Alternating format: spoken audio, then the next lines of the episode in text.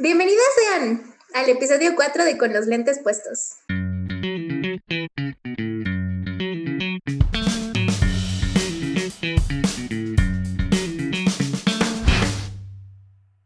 Nosotras somos Fabi y Andrea, dos mujeres feministas que estamos aprendiendo todos los días y que amamos hablar acaloradamente.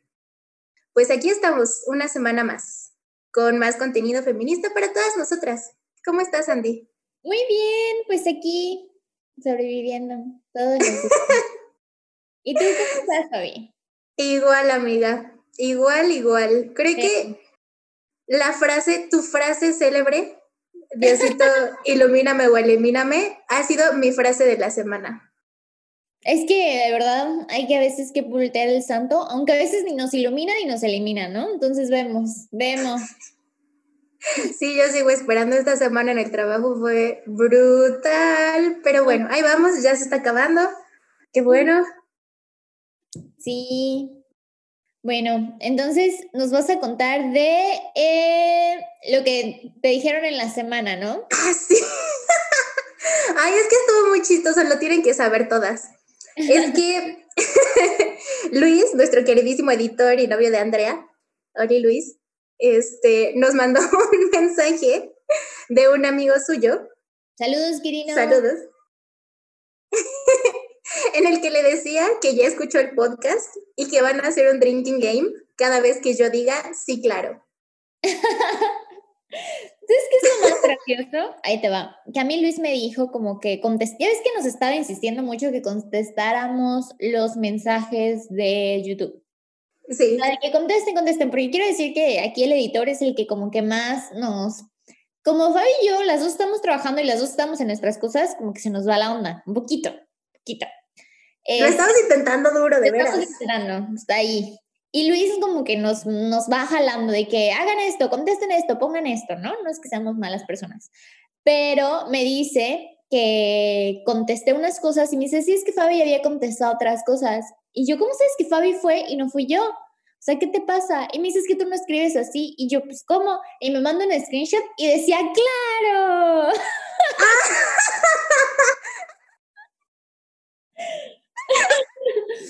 ¿Qué es lo mejor de todo, amiga? Ya me habían dicho, me dijo, creo que mi cuñada, me dijo que igual ya lo había escuchado y que en algunos puntos confunde nuestras voces. Ya me lo dijeron Ya saben cómo reconocerme. La que diga sí, claro, soy yo. Me impresiona muchísimo porque jamás me hubiera imaginado que nuestras voces se parecían tanto. Para nada. Pero ahora lo sabemos porque ya hay varias personas que me lo dicen. Entonces, sí, sobre todo porque hubiera pensado que incluso tenemos acentos diferentes, pero creo que hablando las dos juntas se nos diluye bastante, ¿no? Acabo de decir claro, no, no fue fácil. Andy, ya lo arruinamos. Nuestro plan. Ay, bueno, entonces, esta semana traemos un poquito más de información. El episodio pasado hablamos de los tipos de feminismo que existen y mencionamos varios. Sin embargo, como hay muchísimos, mencionamos que hay muchísimos, nada más nos, nos centramos en tres, que fue el feminismo radical, el liberal y el decolonial. Así que hoy vamos a hablar de un poquito más y acabaremos con esto nuestra serie de tipos de feminismo, aclarando que van a haber muchos más muchos más. Simplemente fueron, digamos que los que consideramos nosotras los principales y luego los otros que vamos a discutir hoy serían más como por nuestro interés, por decirlo así. Mm, de esta forma, sí. Sí, porque hay muchísimos más. Entonces las invitamos a todas a seguir leyendo si no se sienten identificadas con nada ahorita aún hay muchísimos más que explorar. Si sienten que ninguno comparte su piso político, no se preocupen, para todas hay lugar.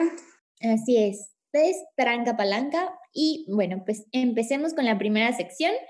Y esta vez, esta semana vamos a empezar por el ecofeminismo. Este yo quiero decir que creo que es la que más me llamó la atención a, a mí, porque creo que ya había mencionado que soy ingeniero en desarrollo sustentable. Entonces, vamos a ver qué es. Em, de acuerdo a nuestra investigación, es una filosofía y una práctica feminista que nace de la cercanía de las mujeres y la naturaleza y de la convicción de que nuestro sistema se constituyó y se ha construido y se mantiene por medio de la subordinación de las mujeres, de la colonización de los pueblos extranjeros, en quotes, y de sus tierras y de la naturaleza. Es decir, que el mundo se ha construido robándonos, ¿no? Así como el marxismo robó, nosotros le robamos las tierras a, los, a la gente que, que la cuidaba antes y que la habitaba. Luego también menciona que el ecofeminismo considera que la economía capitalista acentúa la invisibilización de las mujeres y de la naturaleza. O sea que el capitalismo es la raíz de, de todos nuestros problemas actuales.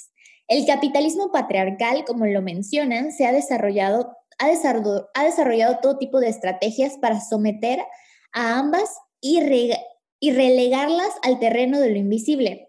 Por ello, las diferentes corrientes ecofeministas buscan una profunda transformación en los modos en que, una, en que las personas nos relacionamos entre nosotros y con la naturaleza, sustituyendo las formas de opresión, imposición y apropiación y superando las visiones antropocéntricas y androcéntricas. Para los que no están familiarizados con estos términos, antropocéntrico, en todos los estudios la, del medio ambiente y la naturaleza, siempre hemos dicho que todo lo que hemos hecho es antropocéntrico, es decir, que todas nuestras actividades, todo lo que hacemos, todo gira alrededor del ser humano.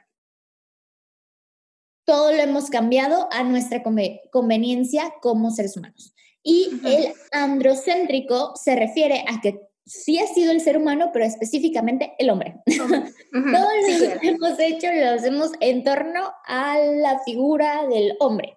Todas nuestras decisiones, eh, toda la economía, todo, todo, todo gira en torno a esa figura.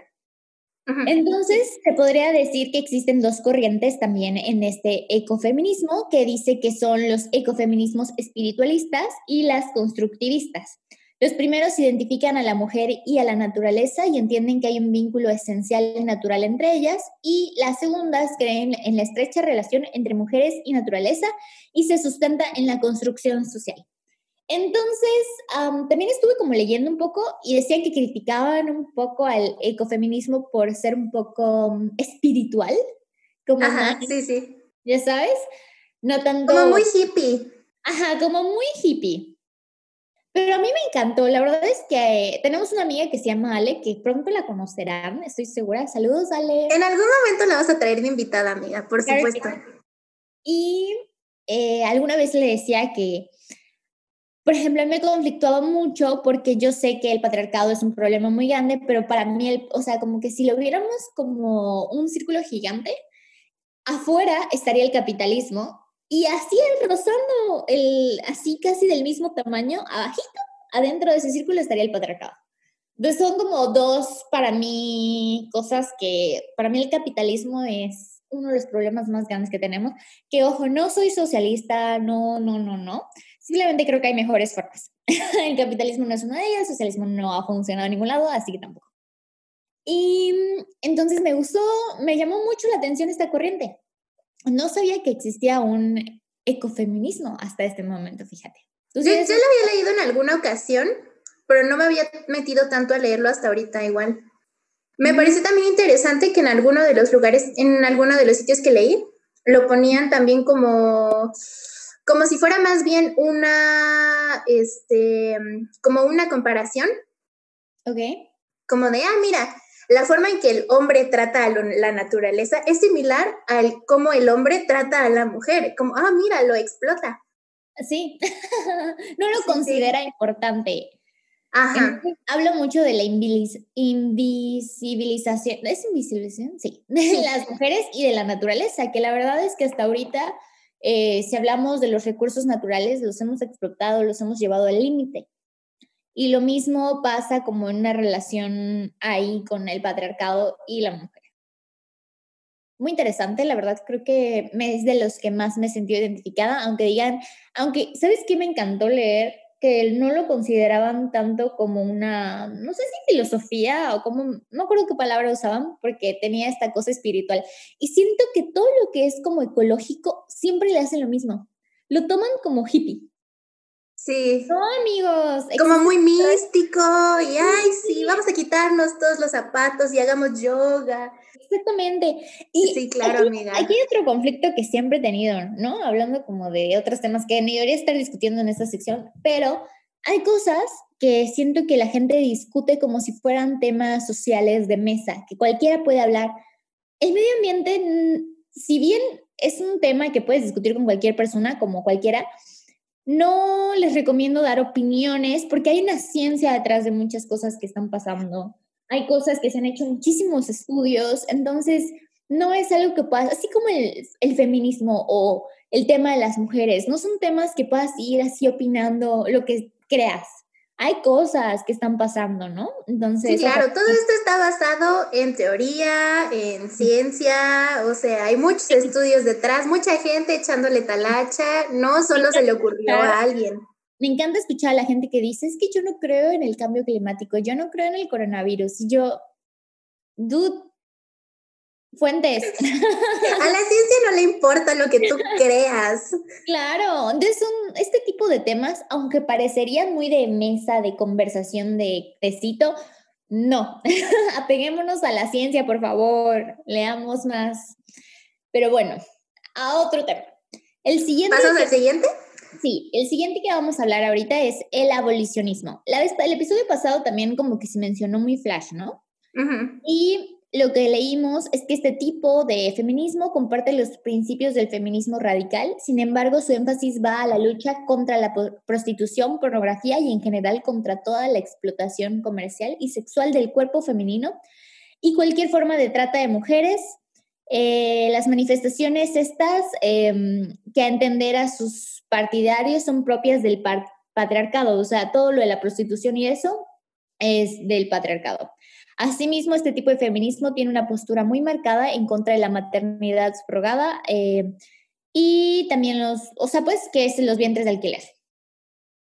Este tema se me hace muy interesante, fíjate, porque siento que hay una dualidad entre la libertad sexual, ¿no? De que existe mucha gente que dice es que nosotras somos mujeres y deberíamos poder ser prostitutas si queremos, y existe otra, es otra corriente que dice como esto no porque es súper patriarcal y los hombres lo han hecho y nos están explotando. Sí, claro, sí. Es que siento que sí son formas de verlo muy distintas, ¿sabes? Porque el pensar es que todas deberíamos tener la libertad de elegir si queremos serlo o no, si queremos vender nuestro cuerpo o no. Primero, tienes que pensar que realmente las mujeres que están haciéndolo no tienen esa libertad de elegir. Claro, yo estoy siempre ahí por muchas situaciones y no tuvieron esa oportunidad de decir, ah, mira, tengo otras opciones, pero lo que quiero es esto. Claro. Y esto que, a veces se nos olvida un poco esa parte, como, ah, sí, muy utópico que de verdad todas pudiéramos elegir.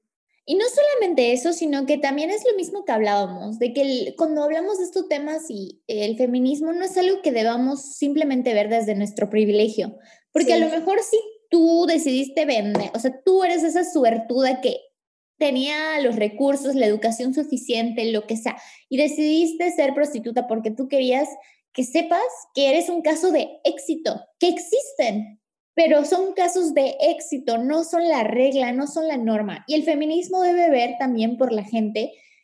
Necesitamos primero defender a los que no tienen derechos, no a los que tienen derechos y posibilidades.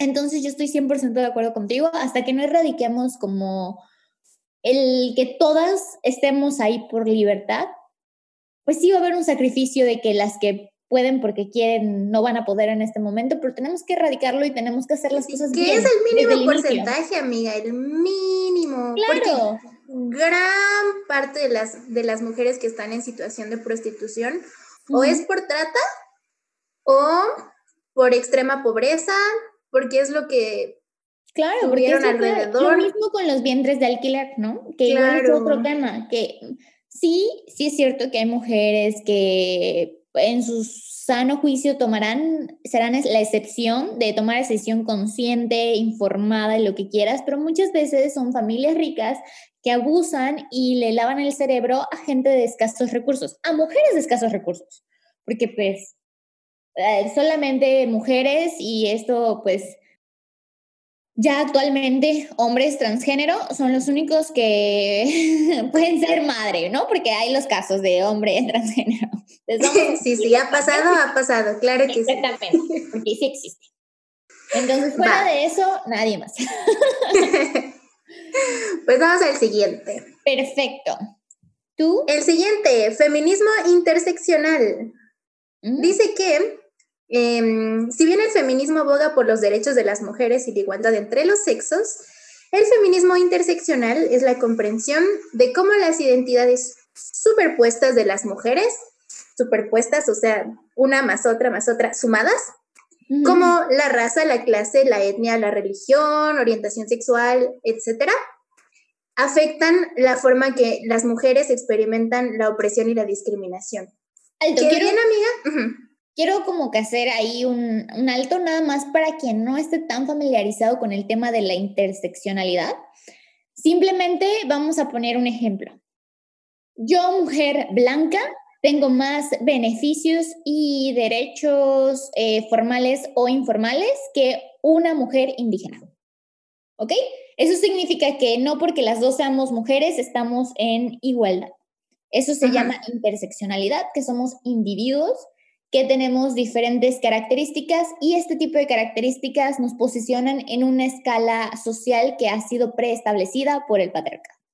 Así es, es decir, este, la raza, más el sexo, más todo lo demás, puede influir para que una persona tenga cierta posición o no, sea afectada de cierta manera o no. Es decir, por ejemplo, a esta mujer indígena no solo la van a discriminar por ser mujer, sino también por ser indígena. Exactamente. Mucho, he visto algunas tablas que dicen que las personas que están más abajo en la escala me parece que son mujeres transgénero negras. Negras.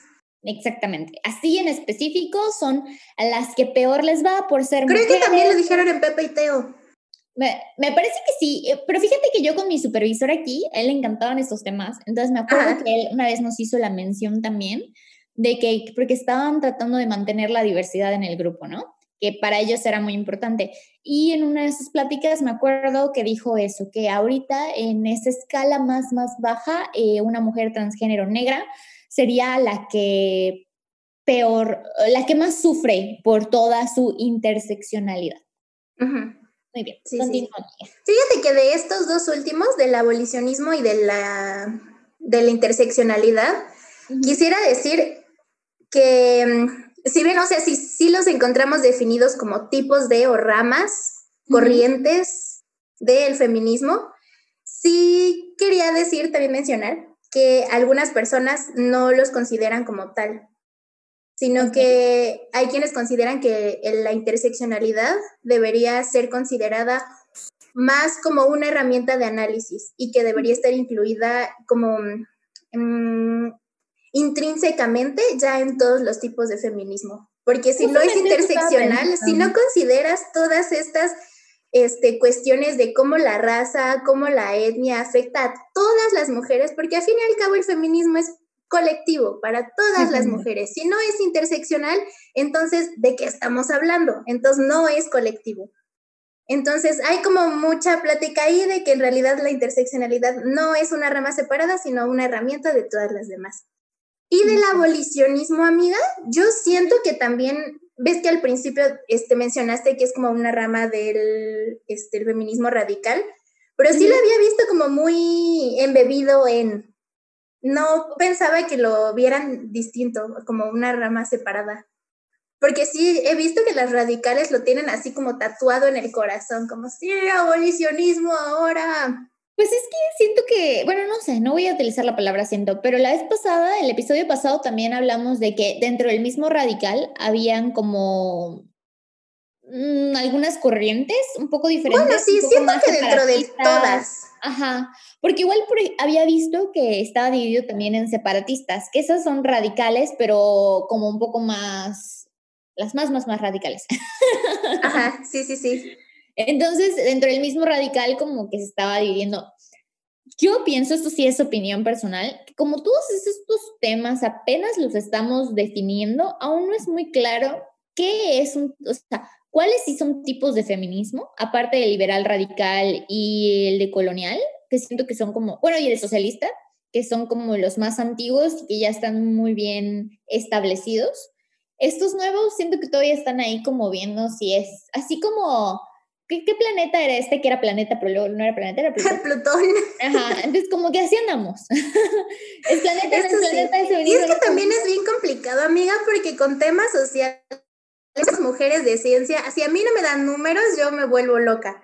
Claro. Entonces, esto que no es cuadrado y que es como muy cambiante, yo digo, Dios mío, ¿qué estamos haciendo? Sí. Entonces, siento que es más bien así, que no podemos definirlo todo cuadrado, meternos a todas en cajas, porque al fin y al cabo, o sea, todas tenemos nuestras propias opiniones, ¿no? Puede ser que te encuentres muy identificada con una de las corrientes, pero de repente tenga algunas ideas o algunos puntos de su, de su agenda de alguna otra corriente que digas, oh, pero por supuesto que estoy de acuerdo con eso.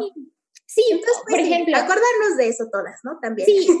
Por ejemplo, yo creo que por ahí podríamos dar un un este, ejemplo personal es que yo me siento muy, me gusta mucho, como mencioné la vez pasada, la parte de las liberales en donde establecían lo de los entes políticos pero no estaba a favor de lo del capitalismo y ahorita con el ecofeminismo me voy mucho a que ellos dicen que el capitalismo es lo peor, pero también me gusta lo del abolicionismo y también me gusta lo de la interseccionalidad. Entonces, como que así vamos formando, yo creo, todas nuestro propio criterio. Así como, sí. esto de aquí lo agarro, esto de aquí lo agarro, esto de aquí lo agarro y al final todas somos feministas.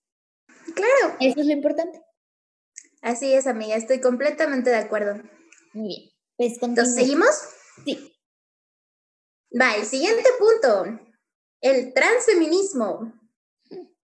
Este está definido como un movimiento por y para las mujeres trans, que ven su liberación intrínsecamente ligada a la liberación de todas las mujeres y más allá.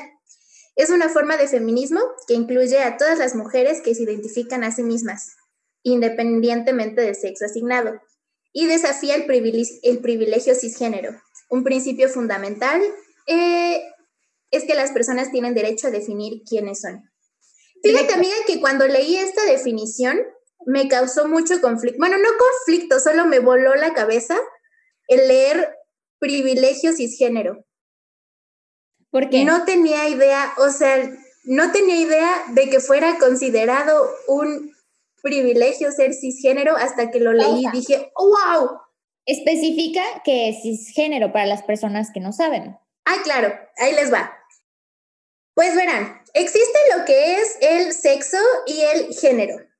El sexo, digamos que es como tal lo biológico, si naces con pene o vagina, y el género es, digamos, todo ese constructo social de si te vas a dejar el pelo largo, si eres femenino, si eres masculino, ¿no? Ajá, el cómo este, vas a comportarte tú. Perfecto. Entonces, sexo y género. Tenemos esos dos términos. El que sea un una persona considerada cisgénero quiere decir que su sexo coincide con su género. Es decir, que te ves como tu sexo biológico. Y es decir, eres mujer, te ves como mujer. Y eso expresas, ¿no? Y no solamente te ves como mujer, sino que sigues los patrones del género. Del género. Que ha sido establecido para la mujer. Eso es cisgénero. Ajá, y que te identificas como tal. O sea, tu expresión de género también es como tal. Pero todo coincide, ¿no? Existe el caso en que no, en que tu sexo biológico no coincide con tu género y con tu expresión de género. Entonces, eso es el ser trans. Entonces, aquí habla de un privilegio cisgénero. Y es que yo la verdad no sé tantísimo de la comunidad LGBT, porque no pertenezco a ella, pero soy amante y seguidora de Pepiteo, los amo. Entonces, yo no me pierdo sus capítulos, me informo mucho. Y ahí es cuando podemos notar que, por ejemplo, incluso entre la comunidad homosexual de gays, que es de lo que más hablan ellos, decían que existe una cierta discriminación porque hay hombres que son eh, que son gay, pero parecen género, o sea, se ven por fuera como el género preestablecido. O sea, tú no notas que son gays.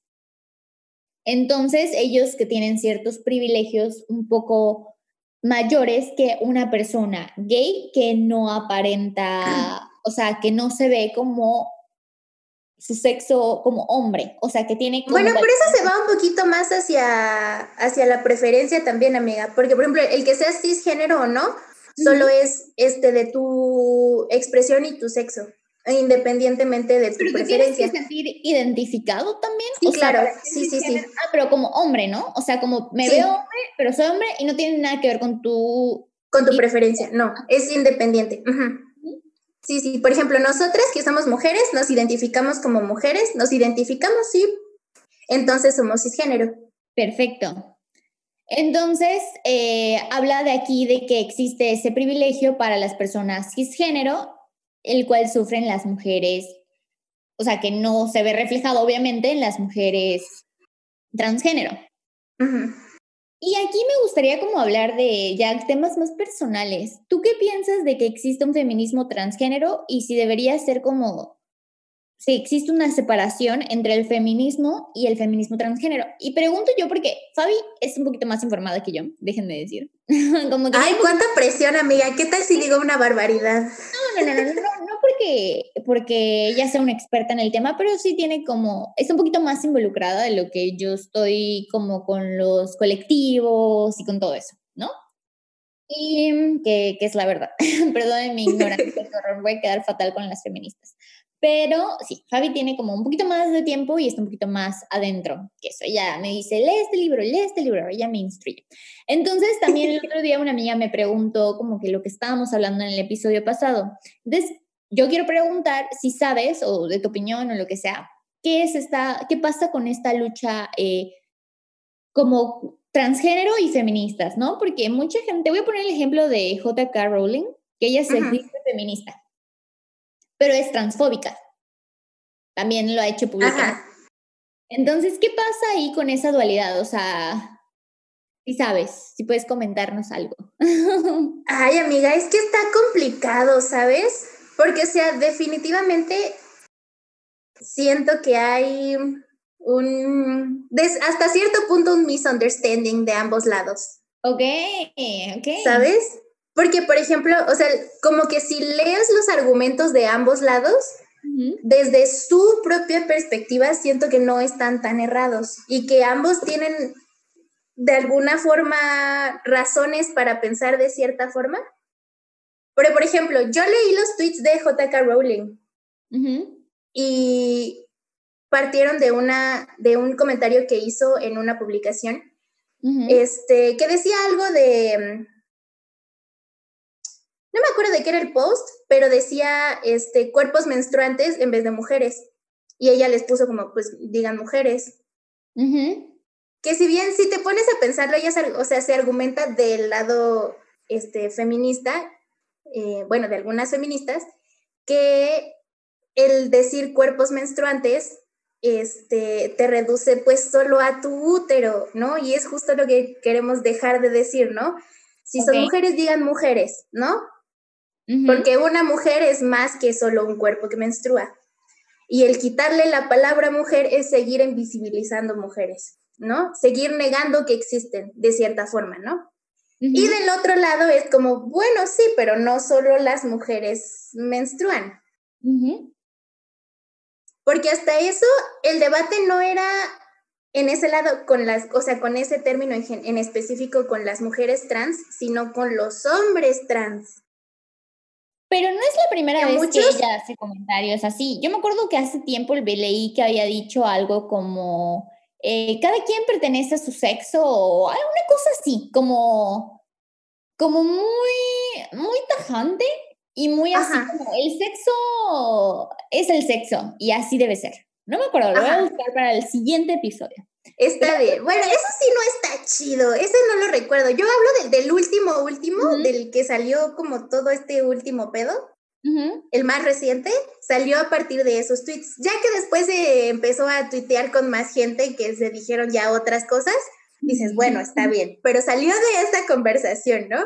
Y ahí la cosa es que al principio lo leí y dije, oye, pues sí, yo no quiero que me digan cuerpo menstruante, ¿no? Pero luego leí un tuit de una persona la persona era este hombre trans y él dijo que tenía muchos problemas médicos, muchos problemas para recibir tratamiento médico porque tenía un tipo de cáncer que le da a las mujeres.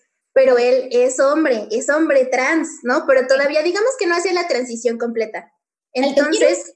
Quiero, volver aquí a hacer una pausa porque a mí, déjenme decirles que esto me costó un trabajo entenderlo porque no era familiarizada, ¿no? Entonces, cuando se refieren a un hombre trans, para quien no sepa, como yo antes no sabía, es una mujer que no se sentía identificada, era una mujer que no se sentía identificada como mujer, se sentía más identificada como hombre y hace la transición hacia un hombre trans. hombre. hombre trans, pero antes era una mujer con la que no, no se sentía identificada. Y una mujer trans era una persona que era un hombre, que había nacido hombre, pero no se sentía identificada. así es. Tienen la duda porque yo antes los decía al revés, así como hombre trans, ¿sí me explico? Así Sí, sí, es que está confuso, amiga, claro, sí, sí. Pero para que estemos en claro, está hablando ella de, Fabi está hablando. era una mujer, entonces todavía tenía cierta genitalia de mujeres, pero estaba en camino de su transición, entonces esta persona, él se identificaba como hombre y tenía muchos problemas para tratarse, para tratarse este, médicamente.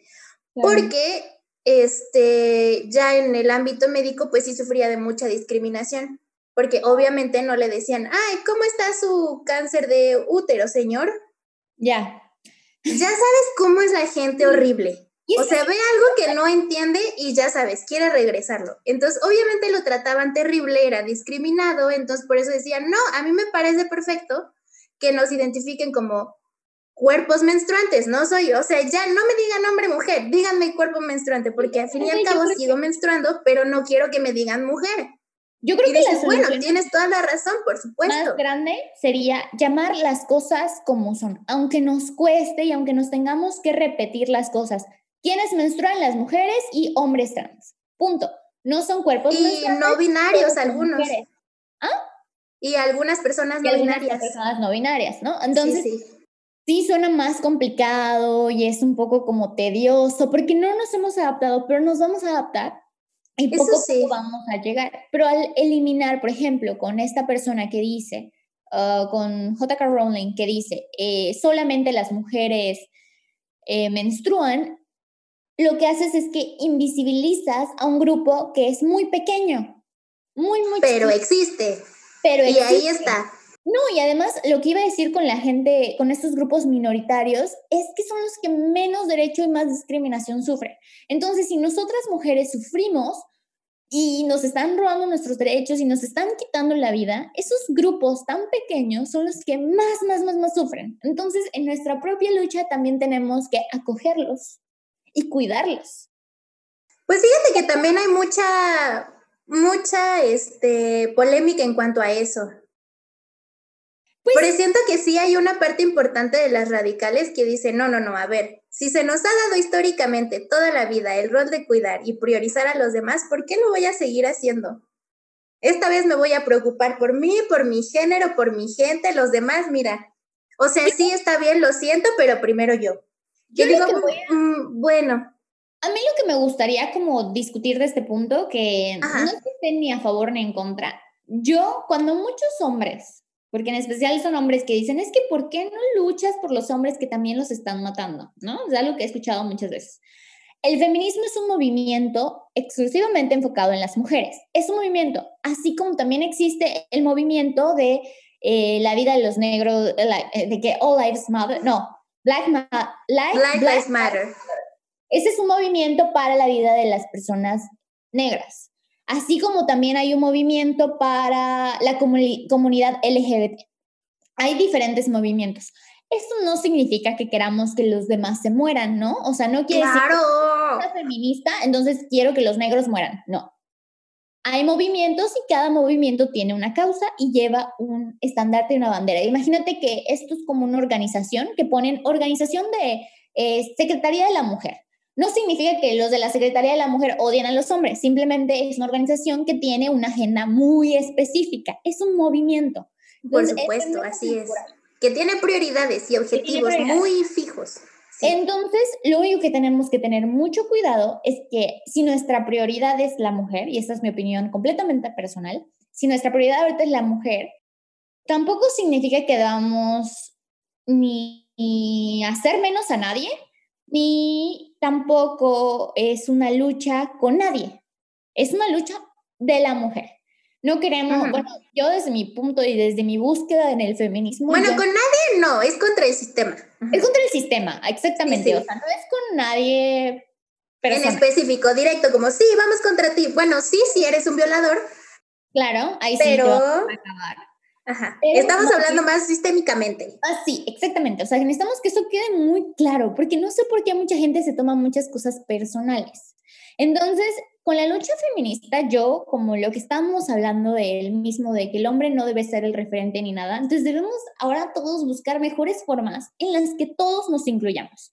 Entonces, entiendo que el movimiento feminista, su objetivo no es proteger a los demás, pero como nosotros como personas debemos buscar un mundo en el que todos estemos bien, en el que todos tengamos nuestros derechos bonitos, felices, en el que todos tengamos libertad, ¿no? al final esto es como muy, muy, muy personal. Si bien la agenda feminista ahorita está en, ahorita, porque no estamos en calidad de derechos y cada movimiento tiene una agenda y un estandarte, al final del día la lucha es que pues todos vamos a vivir en paz y tranquilidad. estoy de acuerdo contigo, amiga, completamente. Perfecto. Y de lo que me habías dicho que si, en mi opinión, o sea, se incluyeran o no, yo solo te diría, ¿las mujeres trans son mujeres? Sí. Entonces, pues sí, que le den, venga. Listo, yo también estoy Todas, de acuerdo contigo. Yo no solamente, eh, yo esto ya es otra vez algo muy personal, el hecho de que sea feminista no quiere decir que no esté apoyando la lucha LGBT, entonces, ni que no esté apoyando todas las luchas, no voy a ser el centro focal porque no pertenezco a esos movimientos, entonces no me atrevo yo a ponerme en la camisa, pero les estoy echando por... Eso no significa que uno no pueda ser aliado. Exactamente, y es a lo mismo, no porque eh, tú no seas parte de este movimiento, no significa que tengas que estar en contra. Aquí estamos echándonos porras todos los movimientos. Y eso siento que se nos olvida todos, ¿sabes? Porque con esta lucha eterna de, este, justamente con el tema trans, siento que es justamente lo que se nos olvida a todos, que el que de repente digan ciertas cosas sienten que es ataque directo hacia todos, entonces todos se ponen a tuitearse cosas bien groseras y se hace un, al contrario. Batalla campal en Twitter. Sí, no, ese, ese no es la idea. No se trata de eso, no se trata de tirar hate, todos estamos tratando de vivir mejor, por favor. Y respondiendo también a esos comentarios de que los hombres siempre dicen, es que los hombres, ¿quién nos defiende? Amigos, salgan a marchar, hagan, hagan su movimiento anti-muertes de hombres. Entonces, si nosotros luchamos contra la muerte de mujeres y ustedes contra la muerte de los hombres, nos vamos a dejar de matar todos. Espero yo. Qué cosa tan fascinante, ¿no? Entonces, nadie les está diciendo que no salgan a luchar por la seguridad de su país, por supuesto que se la merecen. Claro, eso sí. Y si tanto les preocupa que maten hombres, entonces dejen de matarse entre ustedes. Claro, claro. Y los hombres que no están matando eh, otros hombres, porque no son todos los hombres, habrán sus excepciones, este, únanse para erradicar esta cosa. No les decimos que se unan a la lucha feminista porque esto es complicado, porque es una lucha en la que los hombres no deberían ser el centro de atención. Claro, como mira, tú tienes tus pedos, arma tus pedos primero, este, deconstrúyete, ahí mira, inventa tus nuevas masculinidades. Exactamente. De un ser humano funcional y entonces luego vemos. Y como dijimos, puede ser una persona que aplauda la lucha desde tu trinchera. Decir, estoy de acuerdo con ellas, sigan duro adelante, pero sin querer. ya no voy a decir mis chistes machistas. Exactamente. Ya no voy a convencer a mis amigas para que se emborrachen y luego aprovecharme de ellas. Empieza por ahí. Ya no voy a pasar nudes, ya no voy a pasar una tipa y voy a decir, ay, mira qué guapa está y todo lo voy a compartir con mis amigos. Ya voy a dejar de volver un objeto a las mujeres. Cosas simples. Exactamente, amiga. Empiecen por ahí y luego hablamos. Exactamente. Muy bien, continuemos. Yo creo que sí, vamos tipo. a que parar aquí esto, ¿eh? Sí, creo que sí. Porque nos vamos a tardar otra vez, va a ser como el episodio piloto que nunca salió, que nos tardó dos horas. Bueno, bien, no podemos hablar de todos los feminismos, qué horror. Continuamos. Que son muchísimos, amiga. Que acabemos hoy. Luego Nos vamos a ir ocho partes de este episodio. Pero ya, el siguiente episodio va a ser de otro tema y luego regresamos a esto. Sí, Supongo que lo, re- lo retomaremos eventualmente, no se preocupen. Muy bien. Entonces, siguiente sección, que es el feminismo me arruinó, entre comillas, porque luego no las Porque no me ha arruinado nada. Exactamente. Nos quiere arruinar él. no las pone en el, en el video porque nos quiere arruinar. Ah, sí, ya vimos que es trampa de Luis. Nos está saboteando. Pues. ¿Te parece si empiezo yo nada más porque estoy arriba de lo que tú escribiste? Me parece perfecto, Andy, tú dale. Perfecto. Entonces, esta semana yo lo que quiero hablar de lo que el feminismo me arruinó es la idea de la maternidad, ¿no? Eh, me quiero yo enfocar mucho en no la idea de ser mamá, sino como que se ha romantizado muchísimo y se ha idealizado la maternidad. Y eh, siento que muchos hombres y mujeres hablan de la maternidad como algo que fuera súper positivo, súper bueno, magnífico. Y eh, siempre que empiezo a hablar sobre la maternidad, el otro día me dijo Ale de que, ay, es que yo no sé cómo vas a ser madre, porque parece que odio la maternidad. No, no odio la maternidad, pero me molesta mucho que queramos ver la maternidad como algo impresionantemente increíble y que las mujeres como nacimos para ser mujeres y hombres trans, nacimos para dar vida. Eh, Sí, que sea como el objetivo final de nuestra vida. Como, ay, mira, es que no puedes ser mujer completa hasta que seas mamá. Claro, no, y además como nuestros cuerpos lo pueden hacer, ya dan por hecho de que va a ser fácil, sencillo, bonito. No, señores y señoritas que no sepan, porque hay algunas mujeres que no saben. No es así de maravilloso y man- o sea, sí y no. Entonces, yo nada más quiero hacer la especificación de que sí, traer vida debe ser algo muy maravilloso y yo creo, porque no soy madre, la verdad, no soy madre, me gustaría ser madre antes de que empiecen a escuchar todo lo que voy a decirle de la maternidad. Antes de que piensen que odias la maternidad. ¿no? Claro. Eh, pero es importante que también se sepa que el llevar una vida dentro del cuerpo de una persona implica muchos cambios impresionantes internos y externos. Y hasta la fecha es poco común que se hable de las cosas am, no tan gratas de la maternidad. Y para mí ha sido muy choqueante como leer mucho sobre el posparto y todo lo que conlleva, porque cada vez que pensamos en maternidad, como que pensamos en los cambios, eh, una mujer, se mujer y hombre trans se embarazan, tienen nueve meses, que yo siento que eso es ser lo más bonito, porque por lo que cuentan, como que sientes ahí tu pancita y sientes el amor y, ay, me está creciendo vida. Pues depende, amiga. Hay gente a la que le va "Ah, hay gente a la que le va mal". terrible. A mi hermana con sus gemelos no podía ni tomar agua ni comer porque se vomitaba. O sea, Ay, pobrecita, es que tener más de, oh, si tener uno ha de ser una chinga. Yo no me imagino tener dos. ¿Qué ha de haber sentido tu pobre hermana?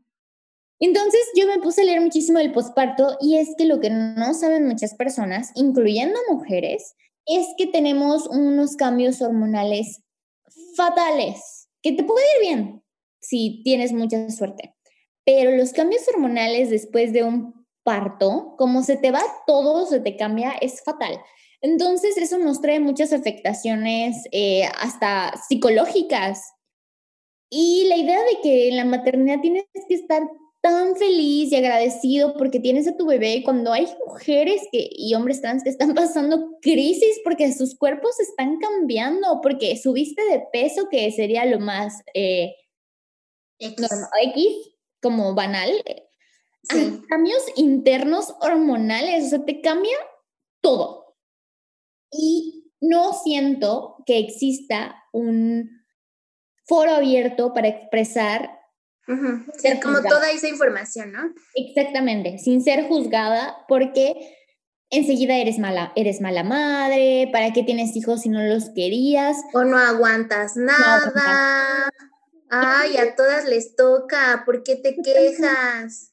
Ay, cuando yo tuve hijos, al día siguiente ya estaba parada, ya estaba Sí. cocinando. Como que sí se, siento que ese es parte del gran problema, que se tiende mucho a minimizar este, lo que pasan las personas. como por ejemplo, a todas las personas que les va terrible en su embarazo o que es de alto riesgo o que este, de verdad las debilita muchísimo y les dicen de cosas y las hacen sentir terrible porque es como de, ay, pues si yo eh, seguía trabajando hasta los quién sabe cuántos meses, si yo me paré al día siguiente, ay, si yo tuve ocho, ni aguantas nada y si siempre minimizar a la que la pasa mal. Entonces, sí tienes razón, amiga, está súper romantizado. Es como, ay, si tú tienes que y aguantarte y parirlo y dale, síguele con tu vida. Cuando están pasando mil cosas. Exactamente, a ti mujer, eh, persona que acabas de dar a luz, que tuviste una vida y es un cambio completamente radical que ni siquiera estamos tan informadas al respecto cuando tomamos ese tipo de decisiones debido a nuestra falta de apertura a, a, todo lo sexual y la reproducción. La verdad, siento que nos falta mucho en ese camino.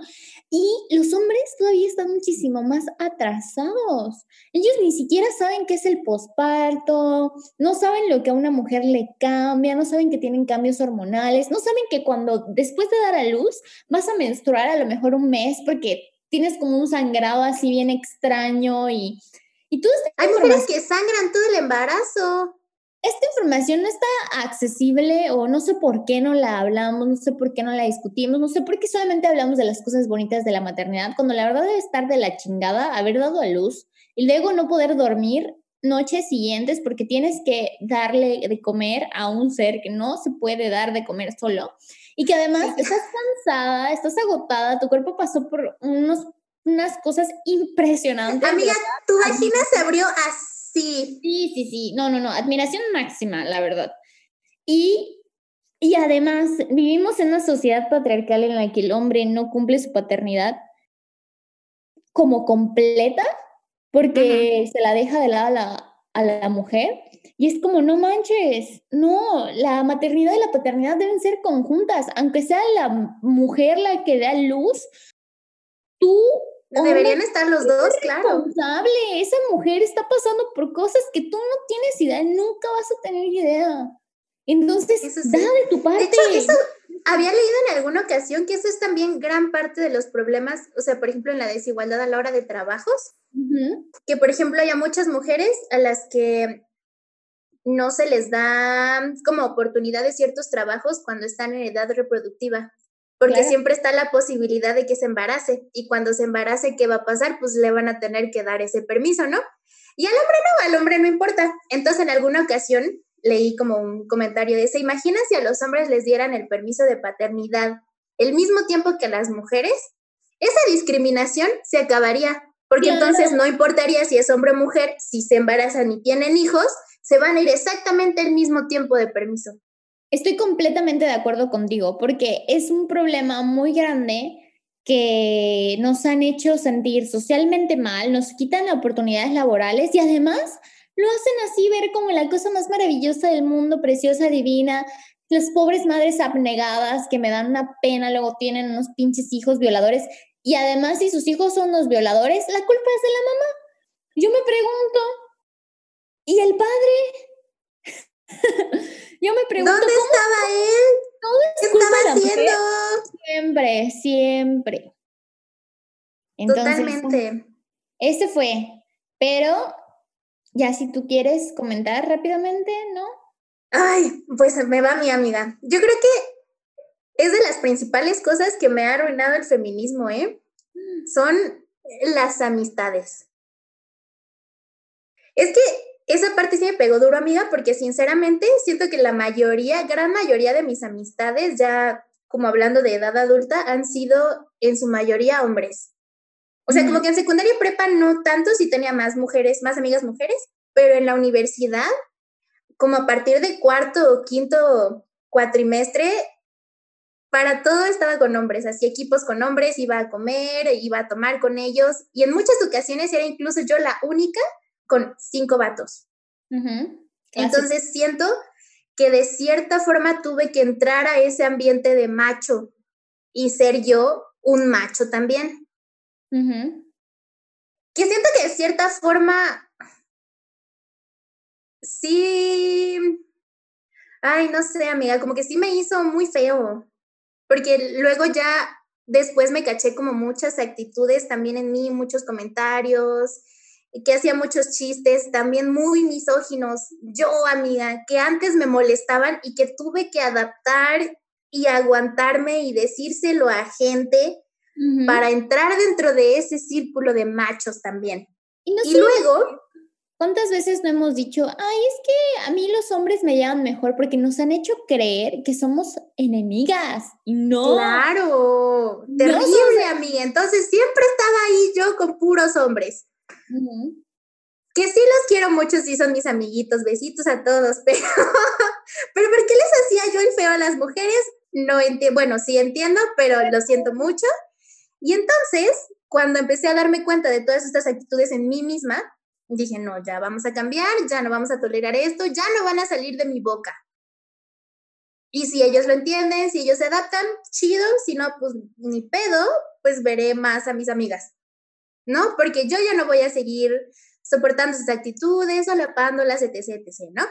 Y entonces siento que igual mucho en mi grupo de amigos como que la conversación sí empezó a cambiar hasta cierto punto. ¿no? Entonces, siento que lo duro vino cuando... Esto se lo noté en un post que hice en Facebook. Hice una publicación bastante feminista y un amigo mío, que yo considero muy cercano, le dio me divierte. Y era un tema bastante serio, amiga. Y le dio me divierte. Y me dolió como no tienen una idea. Porque ahí sí dije, una cosa es que bromen, pero esto para mí ya no es broma. Entonces, en el momento en el que dejó de ser broma para mí y empecé a tomarlo en serio, empecé a notar estos este, comentarios horribles de gente cercana. Sí, fue un gran golpe. El, ay, no puedo creer que este amigo que quiero tanto, que me ha ayudado tanto y que ha estado conmigo todo este tiempo, haga comentarios tan desatinados. Y que es que, que a lo mejor en ese momento estaba así como, pues, bueno, ¿no? Pero es como el darse cuenta de que este macho opresor que idealizamos no es un ente malvado, desgraciado, que va por el mundo pateando perritos y gente y escupiéndole a las viejitas. No. Todo está dentro de todas las personas, de todos los hombres. Todos los hombres en algún momento son ese macho opresor y nosotras todas en algún momento también somos machistas. Entonces, el darse cuenta de eso, de que todos, todos son en algún momento machos opresores, me causó como ah, mucho dolor en mi corazón. Y es que es lo mismo, porque esas amistades con las que terminaste, que son mayoría hombre, es también por eso mismo de que tenemos una idea de la mujer, de que la mujer es mala, es convenenciera, es mala amiga, es una hipócrita. Sí, que nomás andan con chismes. Sí, y son esas cosas que nos meten en la cabeza y entonces nos empiezan a separar y nos separan de nuestras hermanas y todas decimos como, ay, es que con los hombres me llevo mejor porque no peleo. Bueno, tal vez no peleas, pero te están oprimiendo, te están sí, claro. Sí. es cierto. Y entonces voy a decir que sí, ahí van mis amigos también, ahí van. Abriéndose, está bien, los amo mucho también, ahí van. Debo decir que lo que me ayudó mucho también es a priorizar más mis amistades con mujeres.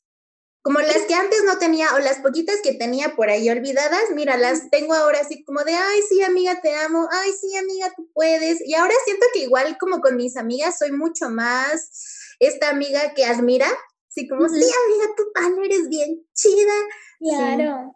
Porque esto mismo, este tipo de conductas se refleja en todo, no solamente con amistades, sino a veces cuando vemos artistas, casi no vemos artistas mujeres, casi no vemos eh, comediantes mujeres, casi como que empezamos a darle, porque en nuestra cabeza decimos, es que los hombres lo hacen mejor, no es el discurso que dice nuestra boca, pero son, es lo que estamos haciendo. Entonces hay que romper. Tienes razón, amiga. Y empezar a dar la oportunidad porque luego te empiezas a dar cuenta de que hay unas mujeres chingoncísimas y maravillosas. Incluso en tu propio eh, círculo de amistades. Entonces, las invitamos a reevaluar eh, a sus amistades y apreciarlas un poco mejor, tratar de entendernos entre nosotras reevaluemos nuestras relaciones con otras mujeres. Exactamente. Así, trabajemos en venga, amémonos todas. Bueno, aunque no nos amemos todas, pero démonos más apoyo. Exactamente, más apoyo del que le damos a los hombres. Tratemos de darle, cambiar un tantito la balanza para favorecernos a nosotras. Así es, amiga, estoy de Por acuerdo cada contigo. amigo hombre que tengas, ten dos amigas mujeres. Perfecto. Bueno, vamos rapidísimo a la última sección. Nada más voy a leer yo uno para que nos dé tiempo. Me parece bien. La verdad me encantó. Este me lo mandó Luis, la verdad se lo aplaudo porque me quedé yo en shock cuando leí. Ahí les va. Dice, y una cosa, dice Julio Gilmar o Gilmar, no sé porque no tiene como puntitos, creo que es Gilmar, Gilmar. Y una cosa, el patriarcado no existe, solo es una excusa falsa creada por ustedes para darnos privilegios y cosas que ni siquiera tenemos para poner la excusa que estamos sobre ustedes cuando realmente las únicas que piden privilegios son ustedes. Esto ya no es feminismo, esto es feminismo y es malo. ¿Qué? ¿De qué privilegios habla esta persona? Me encanta, me encanta cuando dice, es el patriarcado no existe, es una excusa falsa creada por ustedes para darnos privilegios.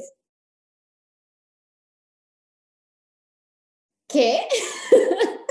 ¿Por qué yo quisiera crear una excusa falsa? Ah, y dice, y cosas que ni siquiera tenemos. Amigo, no es inventado.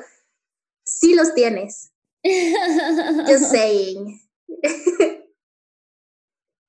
Ay, amiga, ahí te ve el mío. El de esta semana sí dije, ay, wow, ¿qué pasa con los hombres? No entiendo. es que fueron dos comentarios.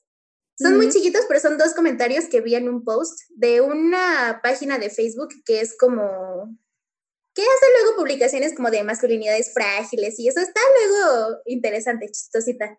Uh -huh. Y pusieron una foto de un equipo de fútbol de niños como de 8 o 9 años que tienen un, este, un cartel que dice, no me grites, esto es un juego, déjame ser niño. Porque obviamente sabemos que dentro del fútbol los hombres son bastante bestias. Horrible. Se pon, sí, se ponen muy locos y luego, pues sí, efectivamente, cuando son juegos de niños, se ponen de gritarle de cosas a sus hijos porque van perdiendo o lo que sea, entonces todo terrible. Y vi dos comentarios que me llamaron mucho la atención, pero dije, no es cierto. Quisiera creer que esto es broma, pero bueno, ahí les va. Esta persona dice, los juegos en la infancia, incluso los animales, sirven para simular situaciones de competencia y de crudeza de la vida real adulta. La generación que sigue a la generación de cristal va a ser la generación de mierda. Y yo dije, ¿what? Esta persona ha sufrido mucho en la vida. ¿O qué es esto? Ay, la crudeza de la vida real adulta. Amigo, si así te tratan en la vida, cuánto lo siento. Así es. Es Pero por bueno. lo que estamos luchando que sea diferente. Efectivamente. Y mira, justo él está, está soportando, mira, nuestra idea, justo lo que acabamos de decir, de que en el fútbol se vuelven animales. Él lo puso. Los juegos en la infancia, incluso de los animales, o sea, se está comparando con animales. Amigos, sí, esos son. Lo siento. y la segunda persona puso, en fin, como sea, quieren hacerlos jugar con muñecas, creo. Que bueno, si quieren jugar con muñecas está perfectamente bien. Pero además me encanta cómo, con lo que quieran. cómo una persona no puede decir no me grites porque enseguida es, ah, pues juega con muñecas. No, todas las personas merecemos respeto. Gente, entiéndanlo de una vez en sus cabezas. Todos merecemos respeto. No, no podemos seguir con esas actitudes. No solamente, o sea, que sí son muy, muy, muy patriarcales, pero tenemos que regresar a nuestro sentido. Somos una, los humanos somos animales, al fin y al cabo, de alguna u otra manera. Racionales, pero animales. Sí, exactamente. Pero hemos formado sociedades y en estas reglas y sociedades que hemos formado necesitamos ser personas buenas. Punto. Podemos decidir entre el bien y el mal y dejemos de ser unas porquerías de persona, por favor. Es todo lo que pido. Por favor, por favor, por Basta. favor. ya dijimos tres, por favor. Por favor. Que eso también sea parte del juego. El drinking game. Cada que digamos, por favor. Ay, qué bárbaro. Cada, que Fabi diga, sí, claro. Ni siquiera deberíamos estar pidiendo, por favor, respeto. Pero, mm, gente. Así es, amiga, terrible. Pues bueno, después pues de esta hora muy informativa, que ya me dijeron que no debí mencionar el nombre, ah, no me importa, ¿para qué anda comentando tanta estupidez en las redes sociales? Que lea un poquito, que aprenda, que se informe. Exactamente. pues muchas gracias a todas por escucharnos. Eh, es un placer estar nuevamente con ustedes y nos vemos la siguiente semana. Ay, espera, amiga. Ese sí quería que mencionáramos muy rapidito lo que ha estado pasando esta semana en México. Ah, perfecto. Muy rapidito, nada más muy resumido para que no pase desapercibido. Entonces, bueno, en la Ciudad de México, desde la semana pasada, un grupo de feministas y varios colectivos tomaron las instalaciones de una comisión en México que se llama la Comisión Nacional de los Derechos Humanos. Ya van dos, ¿no? Ya tomaron dos, ¿no? Van varios, van varios estados. Primero se tomó la de Ciudad de México y luego creo que Veracruz, Tabasco, Aguascalientes. Hoy tomaron la de Puebla, donde, donde yo soy. Y creo que Michoacán. Van como cuatro o cinco estados que ya tomaron también la sede en cada, en cada estado como protesta por la falta de respuesta ante toda esta situación de violencia y feminicidios, este, desapariciones forzadas, eh, que está, está enfrentando nuestro país. Entonces, pues, desde hace varios días están, están en protesta y creo que la, las oficinas en Ciudad de México las convirtieron en refugio para mujeres y están incluso juntando víveres, Vi que hicieron ahí unas obras de arte preciosas. Sí, sí, sí. Rayaron varios, este. ¿Qué? Varios cuadros de héroes revolucionarios. Quedaron chidos. Hizo como entre comillas. Sí, sí, claro, porque pues quedaron chidos, la verdad. Creo que hasta tenían pensado rifar varios. ¿Quién va a querer eso? Bueno, Ay, ya. yo lo querría, amiga, por supuesto que yo lo querría. Dices con el nuevo arte, ¿no? Sí, sí, sí, o sea, ahí con... Sí, sí, Francisco y Madero con pelo morado, por ah, supuesto que lo quiero en mi sala. Creí que, los, los, cuadros originales, dije, ay, ¿quién va a querer? Ay, no, yo para qué quiero la cara de Benito Juárez. Pero ya, el arte hecho por las mujeres. Así es, eso sí. Bueno, igual vi que, yo lo que vi de esa noticia es que, creo que hoy o ayer, habían dicho que aceptaron la plegaria ah, sí, de todas las peticiones se supone que ya salió la titular a decir que sí, que ya van a trabajar en eso. Este, lo que sí estuvo muy feo es que la madrugada de hoy. No, no plegaria, petitorio. Ay, plegarias al Señor, por favor. Más bien. Gracias, gracias. Sí, que lo que estuvo muy feo es que la madrugada de jueves para viernes, o sea, este, que habían tomado una visitaduría en Ecatepec, o sea, una sede chiquita. Este, y a ellas sí las desalojaron con uso de violencia y estuvo terrible, amiga. ¿Pero ya aparecieron o no? ¿No sabes? Ya, ya las soltaron. Las, o sea, se las llevaron, las tuvieron detenidas bastante y por tweet, hasta eso leí el tweet, o sea, fue un tweet de una persona este, que supuestamente estuvo dentro de este, esa manifestación y, formó parte de la toma de estas oficinas. Y esta persona decía que se habían llevado a su hermana y que si vieron que las estuvieran golpeando y que les aventaron creo que hasta extintores, o sea que estuvo muy feo. Y sí vi de varios, este, de varios colectivos que cuando las soltaron, sí estaban este, informando que estaban pues varias heridas y que si podían incluso auxiliar con, con, su tratamiento y todo. Entonces, sí estuvo muy feo.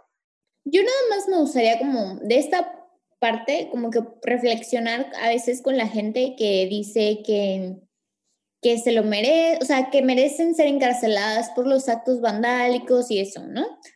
Me gustaría como decir que no respeto su opinión, entiendo de dónde viene, tengo la capacidad de entender por qué lo piensan y por qué dicen eso. Pero también me pregunto, ¿dónde están estas quejas de justicia cuando nosotras la pedimos? cuando está pasando algo, cuando se está pidiendo que se pague justicia por las muertes, por las violaciones, si van a pedir justicia por estos actos, pues que pidan justicia pidan parejo. Exactamente, eso es lo que queremos. Por supuesto. o sea, el día que pidan justicia para todos parejo, diremos, ok, que sea lo justo, pero vivimos en un estado de injusticia y no hay derecho. Entonces, injusticia, impunidad. Exactamente. Porque nada pasa, amiga, así es. De hecho, hasta eh, incluso con el caso de Catepec, estaban diciendo que es este mm, una delegación, no, perdón, está en, en Estado de México, está en Estado de México. Y Estado de México, o sea, es uno de los estados con más alto índice de feminicidios. Exactamente. Y también de violencia en general, amiga. Estado de México está en la B. Y el hecho de que lleguen a una manifestación que está pidiendo respuestas y justicia y lleguen con represión y usando violencia, es más de lo mismo, ¿sabes? Como uno de los estados que está peor en materia de seguridad, ¿por qué la policía le interesa más llegar a reprimir a los manifestantes que ir a reprimir a los delincuentes? No, olvídate, recordemos el caso del hijo del Chapo, que hicieron estupidez y media. ¿Dónde estaba toda esta gente exigiéndole a, a, la policía que haga su trabajo? ¿Dónde estaba toda esta gente diciéndoles que los metían a la cárcel por todos los crímenes que han hecho? ¿Dónde está? O sea, ¿por qué a esas figuras las siguen idolatrando y, y no exigen la justicia? ¿O dónde están exigiendo justicia por todos esos políticos que robaron dinero? ¿Dónde están? ¿Qué está pasando? No podemos ¿De qué justicia vienen y nos hablan? Exactamente, entonces cuando vienen y nos dicen es que se lo merecían y merecen ir a la cárcel por sus actos vandálicos, nosotras nos quedamos con cara de excuse me what? O sea, ¿de qué estás hablando? Evidentemente no hay justicia. si, si hubiera justicia, Evidentemente, amiga. No estarían haciendo lo que están haciendo, que son actos desesperados y yo no entiendo cómo la gente no lo entiende. O sea, ya se pidió de todo. Ya basta. Entonces, esto que está pasando de actos que son mal llamados vandálicos, porque en realidad son protestas, em, son actos y gritos desesperados que están diciendo, sin, estamos llegando a un límite. Y además, haciendo caso también de cuando la gente estuvo aplaudiendo lo que pasó con el taxista, no con el taxista, con lo de la combi. Ah, sí, con el de la combi, sí, sí, sí. Exactamente. Entonces, ¿qué está pasando? ¿Dónde está? Está un poco... Sí, claro, a la gente le encanta ver que se madreen gente en las combis, ah, pero sí. A los hombres le encanta ver hombres madreándose lo que sea. Sí, claro, sí, por supuesto, les encanta. No tengo pruebas, pero tampoco dudas. lo que sea que un hombre madre, lo aplauden. Punto. Pero bueno, con estas noticias, esperemos que la siguiente semana las cosas mejoren. Eh, ya es un paso importante que hayan aceptado lo que habían dicho y que al fin hagan lo que debieron haber hecho hace tiempo, que fue sacar las recomendaciones para los casos en específicos. y le están dando foco, que siento que también es lo principal que se saca de estas protestas. ¿Qué está pasando? Están poniendo atención. Sí, desgraciadamente Por lo menos. los amarillistas empiezan a cambiar las cosas y empiezan a inventar cosas. Eso sí.